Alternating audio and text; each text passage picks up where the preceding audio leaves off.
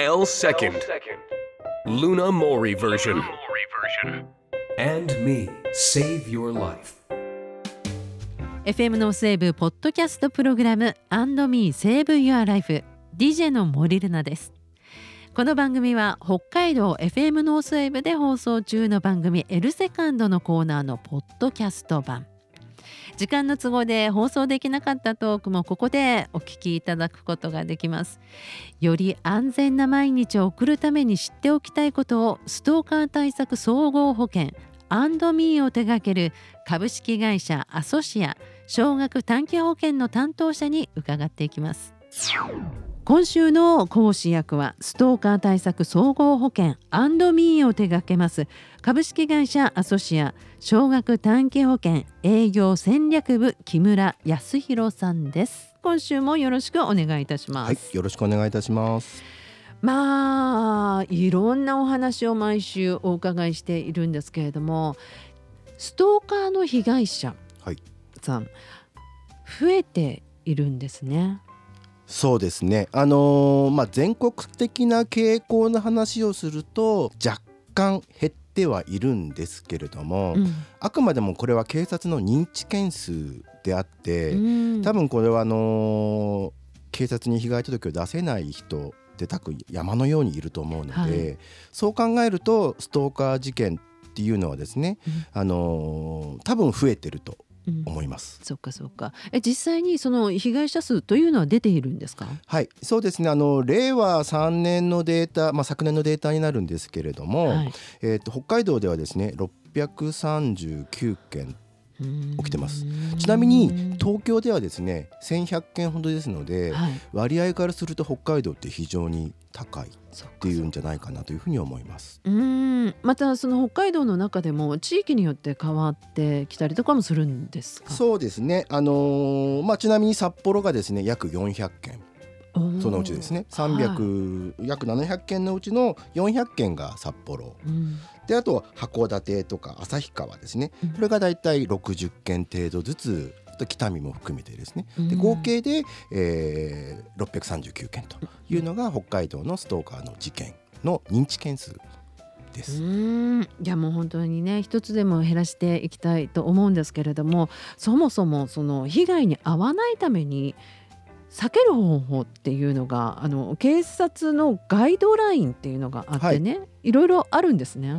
そうですね。あのーまあ一般的に言われているですね被害に遭わないための対策という形で、まあ外出時の注意点とかですね、うん。あのー住居に関する注意点であったりはい、あとですねその通信まあ携帯うん、パソコン、うん。それ関係の注意またあの恋愛についての注意っていうようなところまでですね。まあ何本か詳しくですね、はい一応発表はされております。じゃあ例えばねその外出時の注意っていうところを見ますと一つに、信用できる人以外の家に行ったり車に乗ったりしないとかっていうのがあったりとかするんですね。そうですね。あのまあ当たり前といえば当たり前なんですけれども、うん。あのー信用してる人以外は付き合っちゃダメよっていうとこなんでしょうかね。で実はその住居に関する注意の中にも特別に信用できる人以外は自宅に入れない。はい、入れないっていうね、そういう項目もあったりとかするんですが、はい。まずこの信用できるできないっていうラインですよね。はい、非常にあの、まあ、難しいというか簡単というか、まあ、多分ですねその、信用といった意味からすると交際相手うん。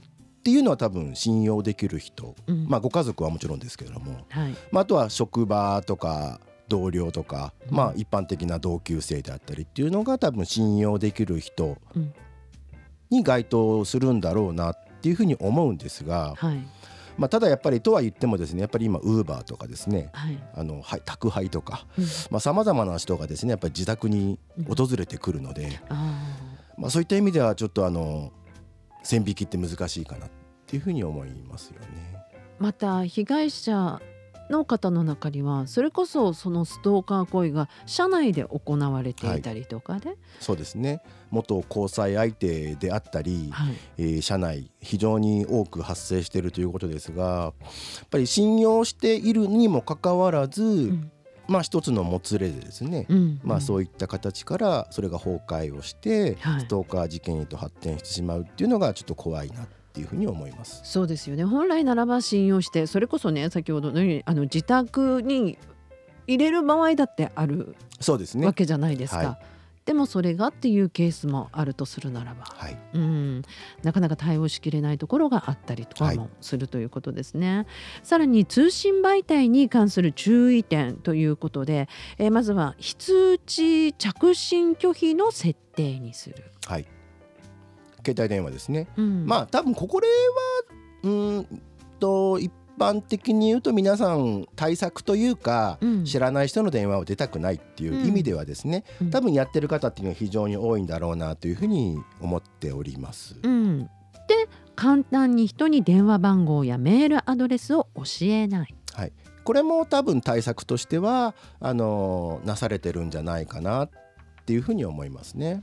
ただあの会社でね名刺交換などがあるとするならば、なかなか守りきれないというところも、そうですね。うんやっぱり必要最低限開示しなきゃならない情報っていうのもあるとは思うんですけれども、うんまあここで言いたいのは多分むやみやたらに、えー教えないうんっていうことを多分あのガイドラインの中に盛り込んでんじゃないかなというふうに思います。これが警察のガイドラインに載っていると、はい、さらに、えっと、恋愛についてもこのガイドラインには載っていてはい、中にはねちょっとあの相手にあまり貢いでもらわないとか、はい、そういったものがあるんですね。そうですね。あのーまあお金の関係はやっぱり非常にシビアなところがあるのかもしれないので、うんあの時、えー付き合ってた時のお金返せみたいなですね。うんまあ、そういう、あのーしつこいメールが来たっていう実は例もありますしまあ自分の食事代ぐらい自分で出しましょうよっていうところなのかもしれないですね。うんさらにはその SNS ホームページで写真や住所を晒さないというね、はい、うん、これに関してはもちろん住所とか晒してはいないんでしょうけど何らかの形で分かってしまうということが。そうですね。やっぱりあのーまあ、過去にもごあの放送でもお話ししたんですけれどもやっぱりそのこ SNS まあ、インスタグラムやフェイスブックっていうようなのやっぱり皆さんやってるので、やはい。っぱりその自分はどこに行ってきたんだよって何気なくですね、うん。その友達関係に教えたい、うん。まあ、気持ちは分かりますと。はい。で写真を一緒に投稿するとあどこどこ行っていたんだねみたいな。うん。でそこからあのーああの時あそこにいたの？みたいな形のですねうん。やっぱり興味関心からですね、あのー写真を拡大してみたり。あ拡大ですね。とはあのマンホールっていうのに特徴があってですねあこれあのこのマンホール調べたらどこの住所だってわかるそうなんですね。例えばあと瞳に映っている景色からですね、どこにいたっていう割り出しとかですね、はいまあ、あのマニアさんは本当いろんな形でうん。お調べをして本人の居場所まで特定するという、うん。まああのある意味便利ですごく素晴らしい機能なんですけれども、うん。裏を返せばとても怖いなと。うん。はいということで、まあ、あの警察のガイドラインはいろいろあったりとかするんですけれどもなかなかそれで全てがカバーできるかっていうとできないというのが現状。はい、多分ですねこのガイドラインすべてをですね守って、えー生活しようと思ったら多分不可能です。うん。家にも出れない、えー外にも行けない、うん。えー何もできないという形でもう人との交流を一切断たなきゃいけない、うん。まあそれが多分一番安全なんだとは思うんですけれども人としての生活ができない。うん。っていうふうに思います。それをやっぱりその身の安全を少しでも確保するためにですねカバーするために当社の、えーストーカー対策総合保険っていうものにご加入いただいて万が一の時は、えー保険金でいろいろとサービスを受けるというのがいいのかなというふうに思います。今現在そういった行為で悩んでいる方も加入することはできるんですか、加入可能でございます。うんあの一人で悩んでないでしっかりあの保険に入っていただいて、うんえーしっかりと相談をしてサービスを受けていただきたいなというふうに思います。わかりました。まあその辺のお話はまた来週お伺いしていきたいと思います。よろしくお願いいたしますどうぞよろ。しくお願いいたします。FM のセーブポッドキャストプログラム &Me Save Your Life いかがだったでしょうか？ストーカー対策総合保険 &Me について知りたい方はまずストーカー保険と検索してホームページにアクセスしてみてください。このプログラムは毎週木曜日の正午に更新いたします。次回もお楽しみに。